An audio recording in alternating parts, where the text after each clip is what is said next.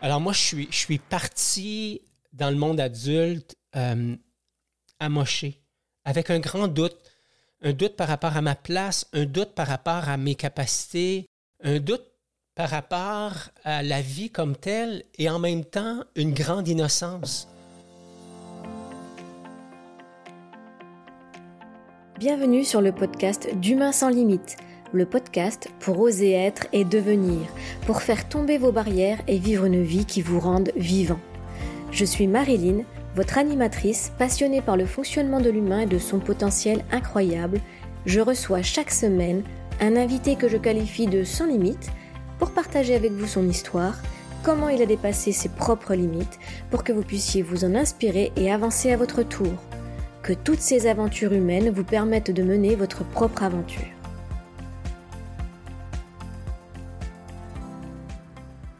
Bonjour à toutes et à tous.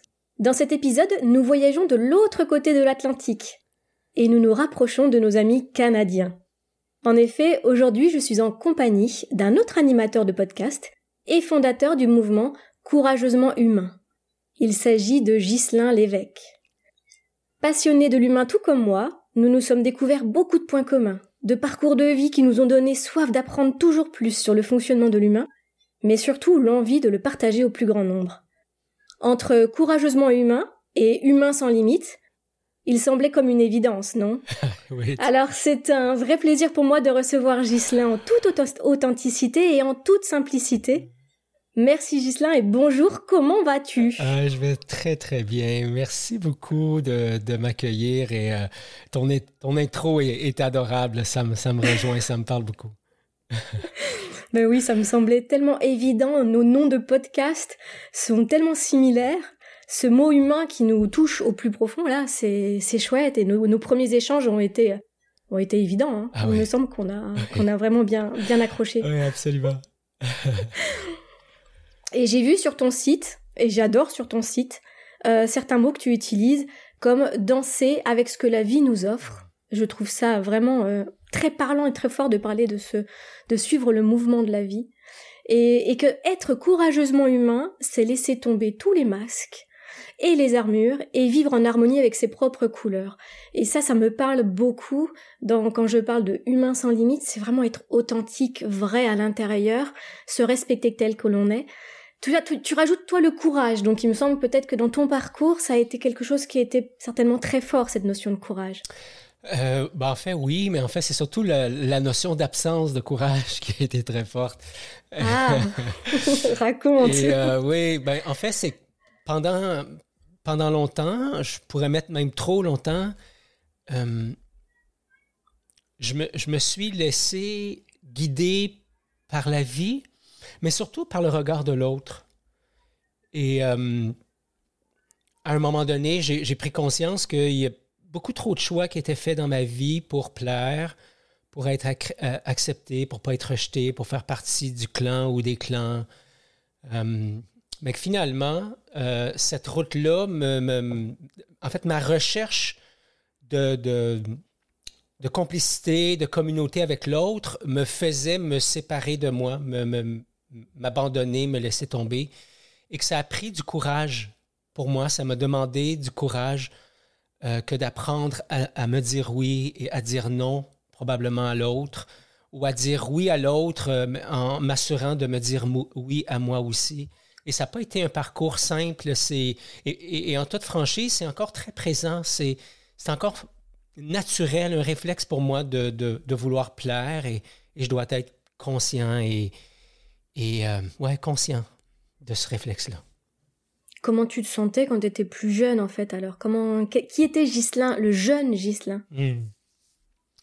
En fait, le jeune Ghislain, c'était un spontané c'était un enfant qui, euh, qui avait le goût de rire, qui avait le goût de jouer, qui avait le goût de créer. Et en même temps, c'est un enfant qui, euh, qui vivait dans la peur.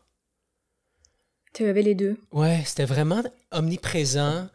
Euh, un, milieu de, un milieu familial où euh, mon, père était à l'extérieur toute la semaine, maman était avec quatre enfants à la maison, euh, débordée, euh, s'occupait de tout le monde, qui avait des besoins différents, qui est rendu, les trois plus vieux, on a trois ans et, quatre ans et demi de différence, puis ensuite de ça, six ans après est arrivé le, quatrième. Mais ça fait beaucoup de monde dans une maisonnée quand, le, père est au loin, quand la mère s'occupe de tout, euh, maman aimait qu'on manque de rien. Euh, c'est quelqu'un qui, se donnait à fond. Et en même temps, ce qui vient souvent avec ça, c'est une grande discipline, une, grande rigidité dans la façon de faire, parce que pour elle, c'était probablement la meilleure façon de passer à travers ses journées. Ce qui faisait que pour nous, en tout cas pour moi, qui est un, un grand sensible, un hypersensible, qui a besoin d'être, euh, d'entrer en relation avec l'autre, ben c'est pas ce qui était présent. Alors, cette partie-là manquait. Le, petit Ghislain rêvait de relations harmonieuses.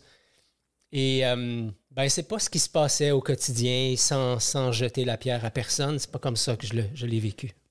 Après, trouver sa place euh, parmi quatre, euh, enfin trois autres frères ou sœurs, c'est, c'est peut-être pas évident. Comme tu dis, une organisation peut-être très cadrée ou qui laisse peut-être pas assez de place à la spontanéité.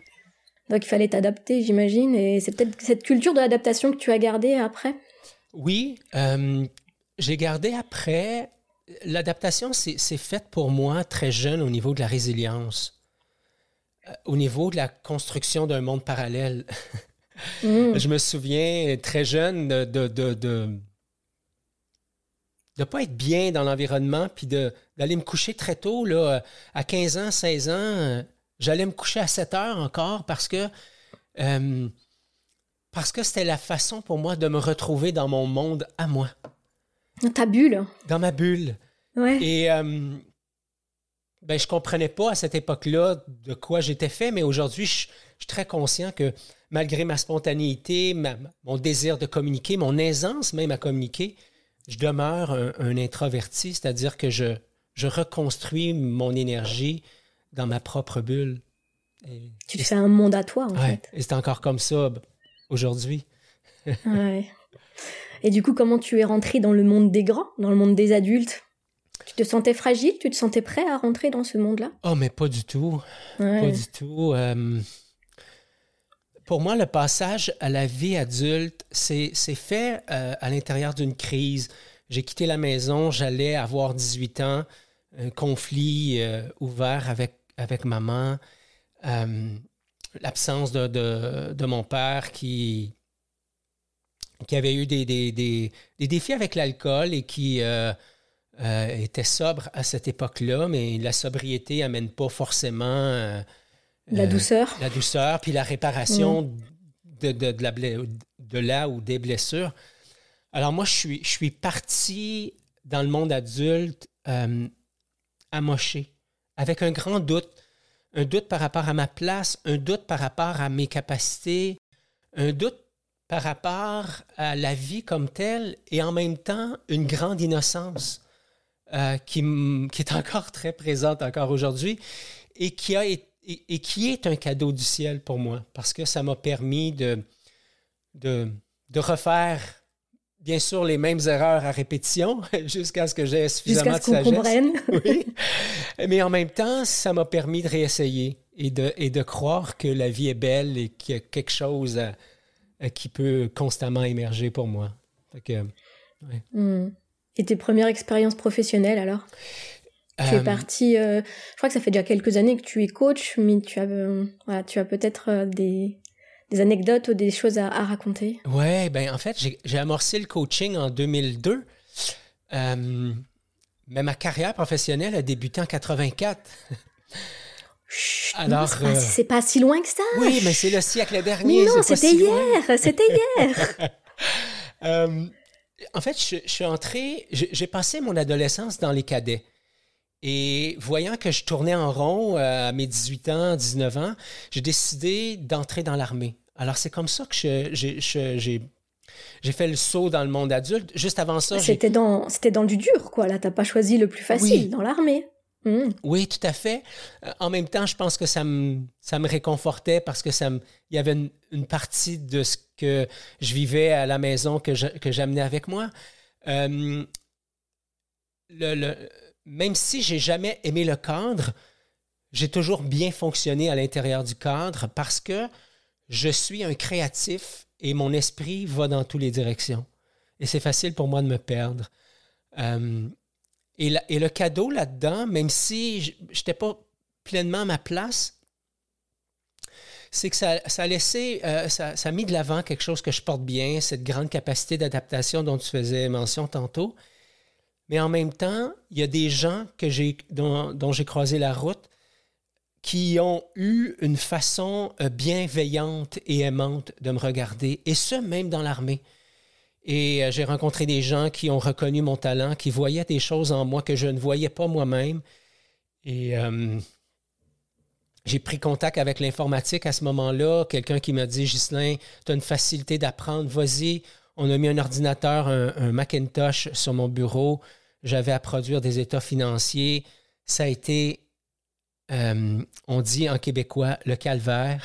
ça a été difficile. On dit aussi en France le calvaire, si, si, ça existe. Euh, et, finalement, c'est, je suis émergé de ça, je suis retourné à l'école. J'étais pas bon à l'école, finalement, j'étais bon, j'ai fini le premier de ma classe. Bref, la vie adulte a été pour moi le vrai début de l'apprentissage. Et c'est pas à l'école que je suis devenu un, apprenant. Moi, c'est, c'est à travers les, la, vie. Et, euh, la, vie, la formation professionnelle, enfin l'expérimentation adulte en fait. Oui. Hmm. Expérimenter. Exactement. Hmm. Et parle-nous du Gislain amoureux. Ah, Gislain amoureux. Euh, ben, j'ai une pensée pour José, qui, qui est une femme extraordinaire. Euh, le Gislain amoureux, c'est le même gars. C'est-à-dire, euh, je suis un gars intense. Je, je, vais dans toutes les zones d'intensité. Euh, je suis dans l'amour avec intensité, mais je suis dans la réaction avec intensité aussi. Euh, j'aimerais te dire, euh, Marilyn, que je me suis assagi avec les années. Ce qui est probablement vrai, et, mais peut-être pas tant que ça. ouais, mais l'amour sage, c'est pas sympa non plus. voilà. Et, euh, On aime bien l'amour qui fait un peu vibrer. amoureux, c'est un gars intense, c'est euh, c'est quelqu'un d'authentique, c'est quelqu'un de, de, de courageusement authentique. Je, je, sais que pour José, c'est pas toujours euh, évident pour elle de, de, de, me côtoyer au quotidien j'ai un franc-parler, euh, j'ai des idées arrêtées, euh, je partage aisément ce que je pense. Euh, elle sait très bien que si elle me demande est-ce que ce, pantalon, cette chemise, cette jupe-là me va bien, si je, pense que ce n'est pas le cas, je vais le dire.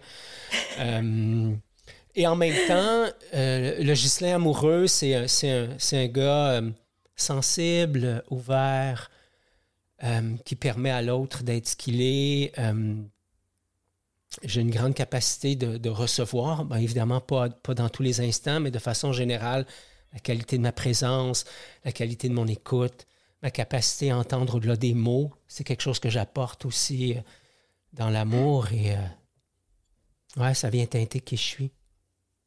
Tout ça aussi, c'est pas venu du jour au lendemain, j'imagine. Quand est-ce que tu as commencé à te révéler comme ça? Tu sais, qu'est-ce qui a fait que ça y est, tu as cheminé vers qui tu étais vraiment et appris à te rencontrer, à te connaître. C'est quoi le, déclencheur dans ta vie? Ben en fait, pour moi, ça a été pendant très longtemps les moments de grande souffrance. Je dis ça a été pendant très longtemps parce que euh, depuis 2016, où j'ai vécu ma dernière, 2016-2017, où j'ai vécu ma dernière crise importante, euh, ce n'est plus la crise qui amène ma transformation ou mon actualisation, je préfère dire ça comme ça. Euh, mais c'est, euh, c'est la recherche de la lumière. Mais, mais, mais, dans le passé, ça a été... Euh, en fait, la relation à la femme a été mon, mon chemin de croix. D'abord avec ma mère, qui a été une relation en toute authenticité vraiment très difficile pour moi. Euh, je dis pour moi parce que je réalise que euh, le Ghislain, euh, garçon, ado, jeune adulte, puis, puis le, le, vieux sage, entre guillemets, aujourd'hui, c'est comme ça que mes amis m'appellent. Euh, je, vois bien que j'ai plus le même regard par rapport à, ce moment-là, mais, mais la relation avec ma mère a été difficile. Elle m'a heurté beaucoup, je l'ai heurté elle aussi. Après ça, il y a eu, il y a eu ma, première blonde, il y a eu une première trahison, j'ai été trompé. Après ça, j'ai trompé à mon tour. J'ai vécu trois mariages, trois divorces. Euh, en plus de la mère de Cédric qui, qui nous a quittés, elle avait, Cédric avait 18 mois. Donc, la relation à la femme, ça a été pour moi l'occasion de grandir un peu plus chaque fois. Euh, l'occasion de, me délester, de, de, me démasquer, d'apprendre à recevoir. J'ai pas toujours été un, bon amoureux, un bon ami, un bon parent, un bon, un, bon chum, euh, parce que mes, blessures prenaient beaucoup de place et je réagissais constamment au monde extérieur. Et ce que ça faisait, c'est que le Ghislain euh, intense qui réagit, euh, qui essaye de maintenir sa colère, mais qui n'y arrive pas forcément. Bon, alors c'est ça. C'est... Alors j'ai grandi, pour revenir à ta question, j'ai grandi à travers les crises. C'est comme ça que je me suis... Toi, on voit que c'est, c'est, c'est marqué par les crises personnelles, en fait. Ouais affective. D'autres personnes, ce serait d'autres d'autres dimensions. Toi, ce qui t'a permis de grandir et la rigueur de souffrir pour revenir à toi, c'était ce cheminement euh, personnel euh, d'homme, en fait, ta construction d'homme euh, sur le plan amoureux, affectif, avec tes enfants et et du coup, oui, et du coup, ça m'amène à, te demander qu'est-ce que tu retiens de, de, ce parcours? Qu'est-ce que voilà, qu'est-ce que aujourd'hui tu as retenu? Ben, ce que je retiens, c'est que je me suis, euh, je vais dire ça comme ça, je me suis brisé dans la relation à l'autre. Et en même temps, c'est avec la relation à l'autre que je me suis réparé, euh, que je me suis façonné, que je, que je me suis délesté. Et je, je dis le mot réparé, puis en même temps, je, je j'aime pas ce mot-là parce qu'il laisse croire que finalement il y avait quelque chose de brisé. Euh, et aujourd'hui, pendant longtemps, j'ai pensé que j'étais brisé et qu'il n'y avait peut-être rien à faire pour réparer tout ça. Et aujourd'hui, je réalise que c'est c'était pas forcément brisé, c'était ça fonctionnait pas de façon euh, optimale. Et, euh, et, ce qui m'empêchait de fonctionner de façon optimale, c'était toutes les toute la protection, toutes les armures que j'avais euh, acceptées ou choisies de porter à travers le temps, euh, croyant que c'était la meilleure façon d'avancer dans la vie puis de ne pas être heurté. Et tu as utilisé quoi? Quel outil tu as utilisé pour te débarrasser de tout ça? Euh, Tu t'es fait accompagner? Je, me suis fait accompagner.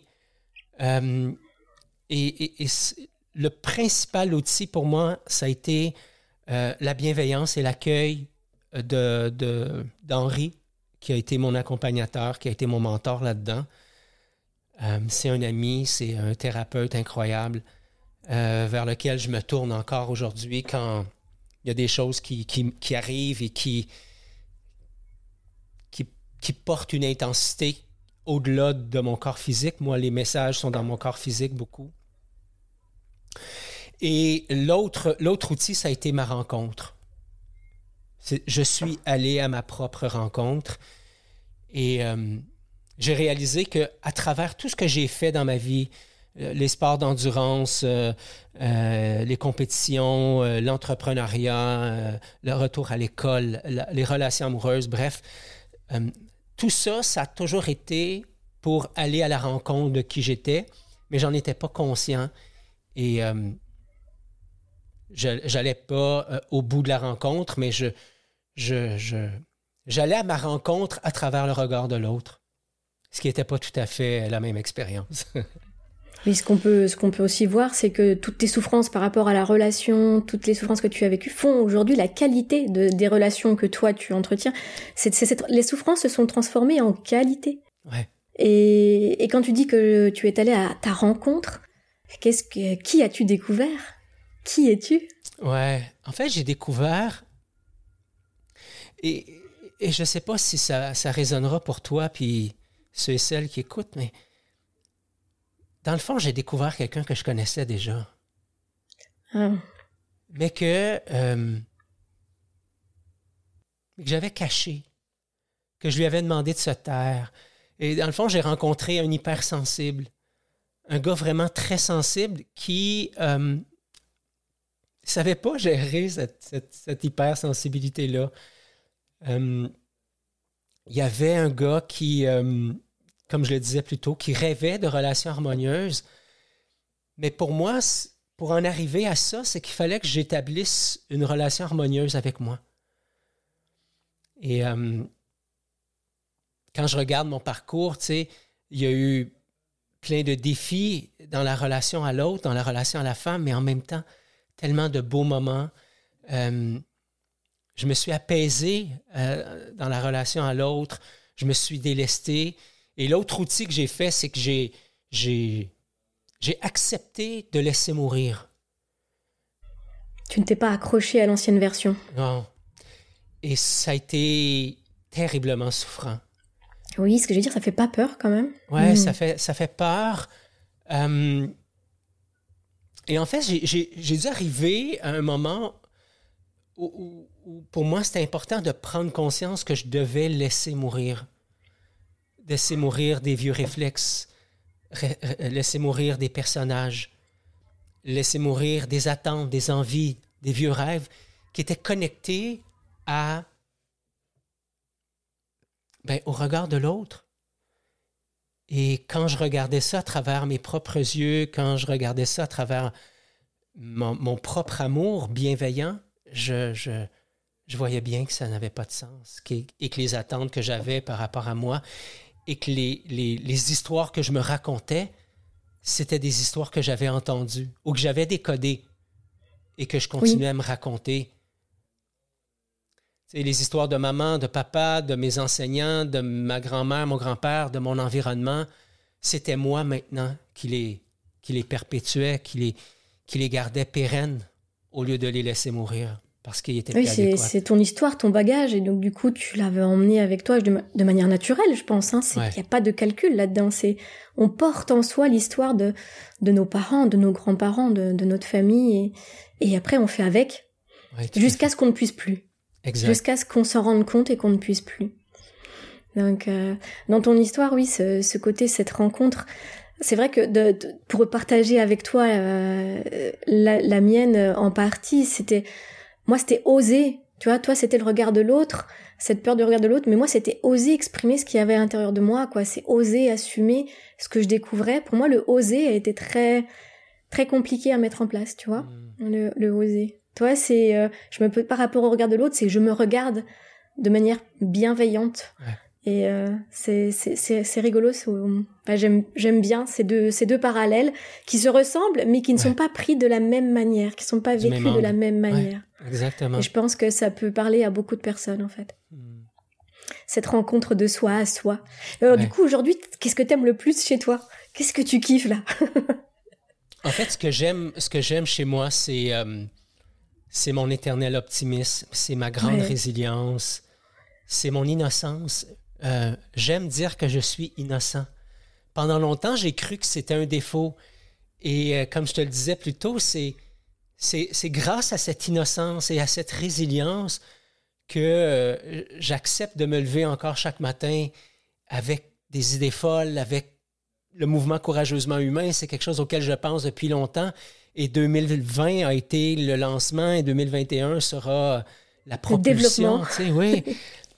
Alors oui, il y a ça, il y a une grande capacité d'apprentissage. De, il, y a, cette espèce d'étudiant éternel en moi qui, euh, qui est une facette de moi que j'adore, que je retrouve chez mon fils aussi. C'est magnifique. Euh, il, y a, euh, il, y a cette, il énergie qui m'habite, qui est comme quasi éternel. J'ai de l'énergie pour 10. J'ai des, des idées pour 10. Donc, tout ça, j'ai découvert et en même temps, euh, tu sais, en toute authenticité, j'ai aussi découvert quelqu'un qui, euh, qui a peur.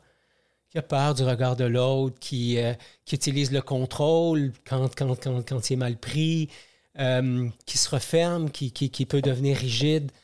Des anciens schémas qui reviennent quand même, mais, mais que tu peux. Là. Mais tu les vois. Oui, je les vois. C'est plus subi, c'est que tu les vois. Donc à un moment donné, tu sais euh, le doser ou tu sais reprendre la main. C'est peut-être pas les mêmes. Euh, ouais. Pas de la même manière, en fait. Exactement. Et, euh, et, ce matin, je vivais quelque chose avec, avec José qui me posait une question qui était remplie d'amour, mais moi, c'est pas du tout comme ça que je l'ai reçu. Et j'ai répondu à sa question sur la défensive. Et c'est quelques minutes après où je suis allé vers elle pour lui dire, mon Dieu, euh, je veux partager avec toi ce qui était là pour moi parce que c'est là que je vois que par rapport à ta question, moi, il y a, le Gislin juge qui est encore en train de me condamner de ne pas être allé jusqu'au bout de cette histoire-là. Tu sais. Ouais, la culpabilité. Et, c'est ça. ça. Ta question m'a permis de voir que je ne suis pas dans la bienveillance avec moi par rapport à cette, à cette partie-là de, de, mon projet. Et pour elle, ça l'a, ça l'a apaisé, ça l'a, mais ça lui a aussi permis de voir que, au lieu de réagir et de, de, de, de se sentir heurté et de contre-attaquer, elle est restée dans la bienveillance. Et ça, ça m'a permis à moi de voir ce qui, ce qui jouait chez moi. Hmm. Je sais pas ce qu'il faudrait faire pour euh, qu'on nous enlève ce juge là dans la tête. C'est terrible. Il a une présence. Il revient régulièrement. Je comprends vraiment ce que tu dis. Et même si quand on le reconnaît, c'est ah, je le fais taire un peu, arrête, arrête. Mais, mais c'est vrai qu'il revient tellement facilement, je sais pas ce qui pourrait nous permettre de, de nous soulager de ce, juge. Ben, je sais pas si ça sera une réponse complète, mais dans mon parcours, j'ai fait, et je suis encore euh, activement engagé dans, dans un, parcours de communication non violente, l'approche de Marshall Rosenberg. Euh, je suis en train de faire le parcours qui mène euh, à, à, la certification dans le but de, l'enseigner. Puis, euh, ce qu'on dit, c'est que euh, le juge intérieur, c'est une voix. Euh, en, communication non violente, on l'appelle le chacal. Et on fait référence au chacal à l'intérieur de nous qui vit. Et pendant longtemps, j'ai pensé que la meilleure façon de le, faire disparaître, c'était de le réprimer. Oui, le faire taire carrément. Le faire mmh, taire mmh, carrément. Mmh. Et en communication non violente, j'ai appris que la meilleure façon de le de le de l'atténuer, de l'apaiser, c'était justement de l'écouter. Avec quoi qu'ils disent.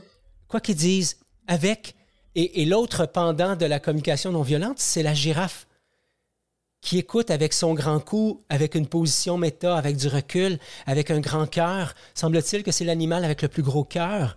Ah. Alors, euh, alors c'est les, les deux images de, de, de, la CNV que je garde avec moi. Et ce que j'ai fait ce matin, c'est de laisser une place à mon juge intérieur au lieu de le réprimer. Et bien sûr, il m'arrive encore de le réprimer, mais dans ces moments-là, ce que je réalise, c'est que ben, j'ai des sensations dans mon corps. Mon corps physique me parle beaucoup. Et puis, euh, j'ai des malaises qui se pointent. Et dans ce moment-là, je, je, m'arrête et je reviens à, qu'est-ce qui résonne parce que c'est là que ça se passe. Donc, oui, laisser la voix à mon juge intérieur. Et euh, souvent, je le vois, euh, comme actuellement, je le vois, là, puis il y a son nez de clown, il y a son maquillage de clown, il y a ses cheveux de clown. Et ça m'aide à à, ah, le recevoir avec bienveillance. Oui, moi j'ai souvent, je me dis toujours, non, tu devrais pas penser ça, tu dois pas dire ça.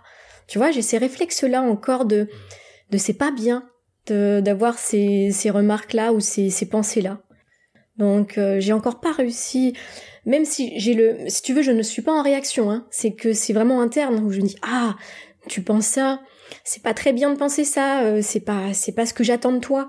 Mais du coup, il y a quand même ça à chaque fois où je suis obligée de rebondir sur cette euh, cette voix intérieure qui qui vient avec une injonction ou une pensée euh, jugeante. Et, et, je suis obligée de prendre ce deuxième temps en me disant c'est pas bien de dire ça ou c'est pas bien de penser ça. Mais en même temps, je me dis je devrais pas me dire mmh. ça parce que du coup, je suis en train de me culpabiliser aussi. Donc l'accueillir en me disant ben, t'as le droit de penser ça, euh, ça fait partie de toi. J'ai encore pas réussi à passer ce chemin-là. Ouais. J'ai encore pas réussi. Mhm. Alors aujourd'hui, on a parlé de ton mouvement courageusement humain, Gislin, donc qui me parle beaucoup. Et euh, est-ce que tu peux en parler un petit peu par rapport à tout ce que tu développes, ce que tu as commencé en 2020 et ce que tu veux, ce que tu projettes en 2021 Ouais, merci. C'est c'est un mouvement qui a, qui a vu le jour, pas exactement sous cette forme-là, mais il y a plusieurs années dans mon esprit. Puis en discutant avec, euh, avec un ami euh, en début 2020, j'ai j'ai quelqu'un qui, après une conversation avec moi au téléphone ou en Zoom, je ne sais plus trop quoi, qui m'a dit Ghislain, tu es vraiment courageusement humain. Et c'est comme ça que l'idée a, a, pris mm. son envol. Et courageusement humain, comme tu le présentais tantôt, c'est l'art de danser avec la vie. Et Brené Brown, dans ses livres, donne au mot vulnérabilité une définition qui ressemble à ça. En tout cas, que moi, j'ai, intégré, j'ai décodé comme ça. Que tu as ressenti comme ça. Oui, mm. et, et, la vulnérabilité, c'est une des grandes forces que je possède maintenant. Ça me donne beaucoup de solidité, ça me donne une grande force et ça, ça apaise l'emprise de tout le monde extérieur. Alors, le mouvement courageusement humain, c'est un mouvement qui a comme objectif de, d'aider les gens à apprendre à danser avec, avec la vie et en même temps à oser être soi dans la relation à l'autre. Alors, il y a beaucoup de questions de, de bienveillance, de dialogue authentique, euh, de cercle de parole, de prise de conscience. Et depuis euh, la fin de l'été dernier, euh, chaque lundi soir, ben c'est à, l'heure du Québec pour l'instant, mais il y a d'autres plages horaires qui vont, qui vont s'ouvrir sous peu. on a démarré un, un cercle de parole qui s'intitule L'art du dialogue et les gens viennent déposer au centre du cercle ce qui est vivant pour eux. Et on entame un dialogue ensuite de ça par rapport à ça. Et euh, hier soir, on avait une rencontre et le groupe a dit euh, à partir de maintenant, 60 minutes, c'est pas assez, il faudrait allonger ça à 90 minutes. Donc, euh, il, y a, un grand besoin de, se déposer, de, se retrouver dans un environnement sécuritaire, de partager. Et c'est ce qu'on fait à l'intérieur du mouvement. Et là, j'annonce en grande première deux choses. Il y aura la sortie du livre Courageusement humain en mars prochain. Et il y aura le lancement à la mi-février à peu près du, de, de, la web télé Courageusement humain sur courageusementhumain.tv. Et l'objectif, c'est, c'est de, de partager euh, dans la francophonie des, émissions, des outils, euh, des enseignements qui vont nous permettre euh, d'oser être courageusement humain. Voilà. Oh, merci Gislain pour cette initiative. Je pense que ça va plaire à beaucoup de personnes. Donc je les inviterai, on les invite hein, de toute façon à aller euh, sur ton site, sur ton podcast pour prendre toutes les infos en temps et en heure. Donc c'est simple, hein, courageusement humain, vous tapez, vous trouvez. c'est facile. Oui. Par rapport à tout ce qu'on s'est dit depuis tout à l'heure, est-ce que tu aurais des messages, est-ce que tu aurais des choses que, des, conseils, des messages que tu aurais envie d'adresser aux auditeurs par rapport à ton parcours? Euh, Ben, il y, a deux choses qui euh, peuvent quasiment avoir l'air un peu gaga, un peu trop facile. Et euh, j'ai découvert que pendant longtemps, j'ai cherché mes réponses à l'extérieur de moi en regardant autour de moi, en demandant à mes mentors, à mes parents, à mes amis, à mes amoureuses, à mes enfants, à mon fils. Et je sais maintenant avec beaucoup d'assurance que les réponses émergent à partir de moi, à partir de mon intérieur, et que pour arriver à, goûter à ça, toucher à ça, entendre ça, euh, Peut-être ça résonnera pour toi, mais pour moi, il y, a une, notion de rythme. Et je dois ralentir pour pouvoir écouter ce qui émerge. Mm. Mm. Donc, euh, et je, dis ça de façon très euh, égoïste, euh, mais je le dis pour me rappeler que pour moi, le rythme, c'est important et laisser émerger au lieu de chercher à tout prix à trouver c'est probablement les deux clés importantes dans, dans, dans mon apaisement actuel. Oui, je pense que ça va parler aussi à beaucoup. Quelle, quelle, quelle phrase, quelle citation, quelle phrase euh, t'a porté sur ton chemin, qui peut aussi aider hein, quand on parle de mentor, on a parlé de, de, se faire accompagner, mais parfois dans la vie, il y a des phrases, il y a des, des choses qui nous interpellent, qui, qui, qui arrivent dans, dans nos tripes et, et qui nous aident et qui nous permettent d'avancer. Est-ce que toi, tu as eu euh, ce genre de, de citations ou de phrases qui t'ont... Oui, oui, oui j'en ai eu plusieurs, mais celle qui est là avec moi actuellement depuis un certain temps, c'est euh, c'est la suivante, et j'ai aucune idée qui l'a dite, Ouais. euh, mais c'est celle-ci. Attention à ce que tu tolères, car tu enseignes aux autres comment te traiter. Oui. Et des fois, je me répète cette phrase-là un peu comme un mantra, puis je me dis attention à ce que tu tolères, Gis. Est-ce que tu es en train d'enseigner à la vie comment te traiter? Alors, il y a ce que je tolère du monde extérieur, mais, mais il y a aussi de ce que je tolère dans mon monde intérieur qui fait en sorte que ça attire à moi des choses qui ne sont pas forcément celles que je souhaite. On pourrait le résumer, attention aux concessions que tu acceptes, en fait, en gros. Mhm. Ouais, Qu'elles n'aillent pas, pas enfreindre ou contre tes valeurs. Mm. Tout à fait. Ouais. Alors, je t'avais un petit peu dit que dans, dans cette émission, je... Mes dada, et tout comme toi, hein, c'est c'est la connaissance, le fonctionnement de l'humain, les neurosciences, l'écoute du corps, la sophrologie, mais c'est aussi une partie de, de l'invisible, c'est une partie du spirituel, c'est une partie du mystérieux. Et j'aime demander à mes invités euh, s'ils ont vécu des, des expériences inexplicables, s'ils ont vécu des choses qu'ils aimeraient partager et qui aujourd'hui n'a peut-être pas de réponse, mais qui permet un peu de comprendre l'influence de l'invisible sur le visible et que ça fait partie de nous aussi. En fait, il y en aurait tellement, mais Ah celle, Alors t'as le droit à celle- plusieurs, t'as le droit à plusieurs, Gislain, si t'en as plein. En fait, j'en- ai, j'en ai une qui est arrivée une fois dans ma vie et une- une autre qui, qui revient à répétition.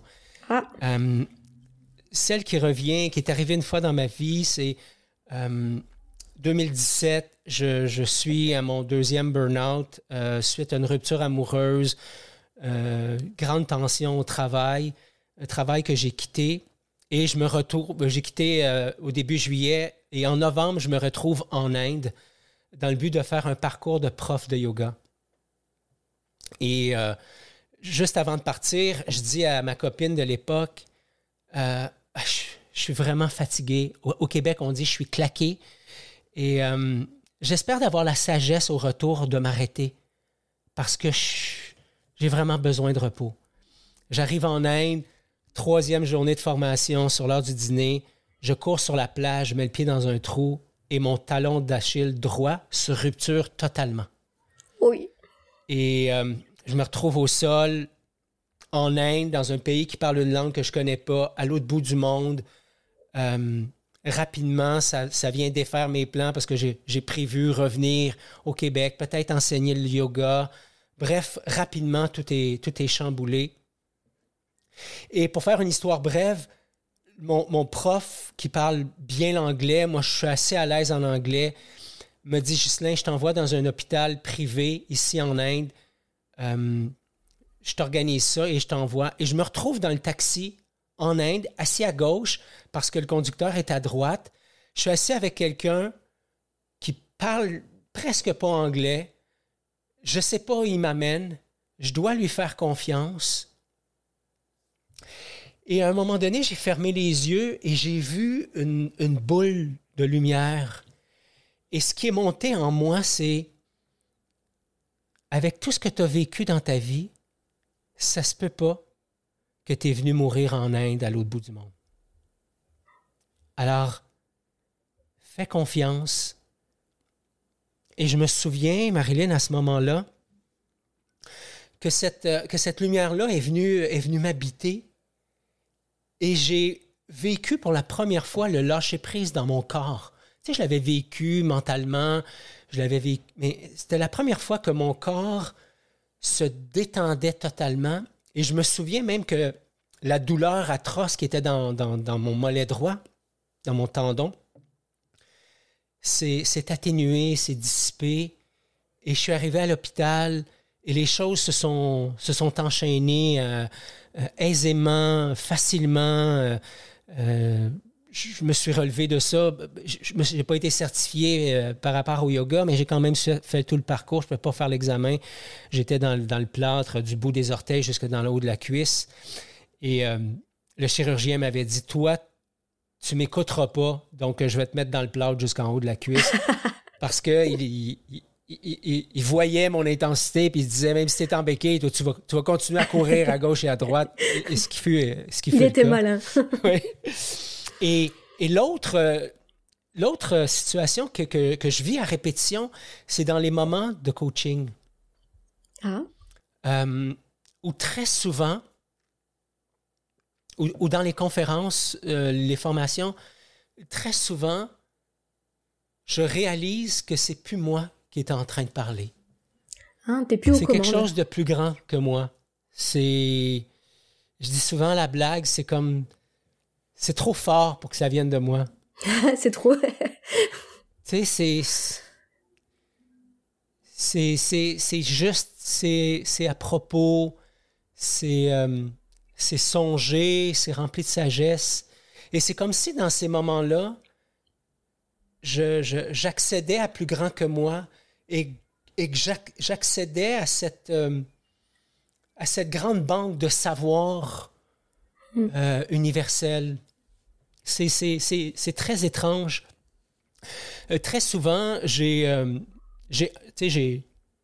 enregistré, mettons, des, sessions de coaching parce que mes clients me disaient, Ghislain, ce serait le fun si ça pouvait être enregistré, puis tu pouvais m'envoyer. Puis des fois, je partais marcher, puis je réécoutais des sessions que j'avais faites pour lesquelles je réalisais que, mon Dieu, euh, j'avais pas souvenir. J'avais pas souvenir ou j'avais aucune idée d'où cette connaissance-là pouvait euh, euh venait. Je n'avais pas souvenir d'avoir lu là-dessus ou d'avoir étudié là-dessus ou de m'être fait enseigner là-dessus. C'est vraiment étrange. Et en même temps, c'est. Ben, au début, c'était étrange, puis aujourd'hui, je, je, je, fais confiance que, que ça va se pointer. Quand je suis dans le flow, c'est quelque chose qui est là.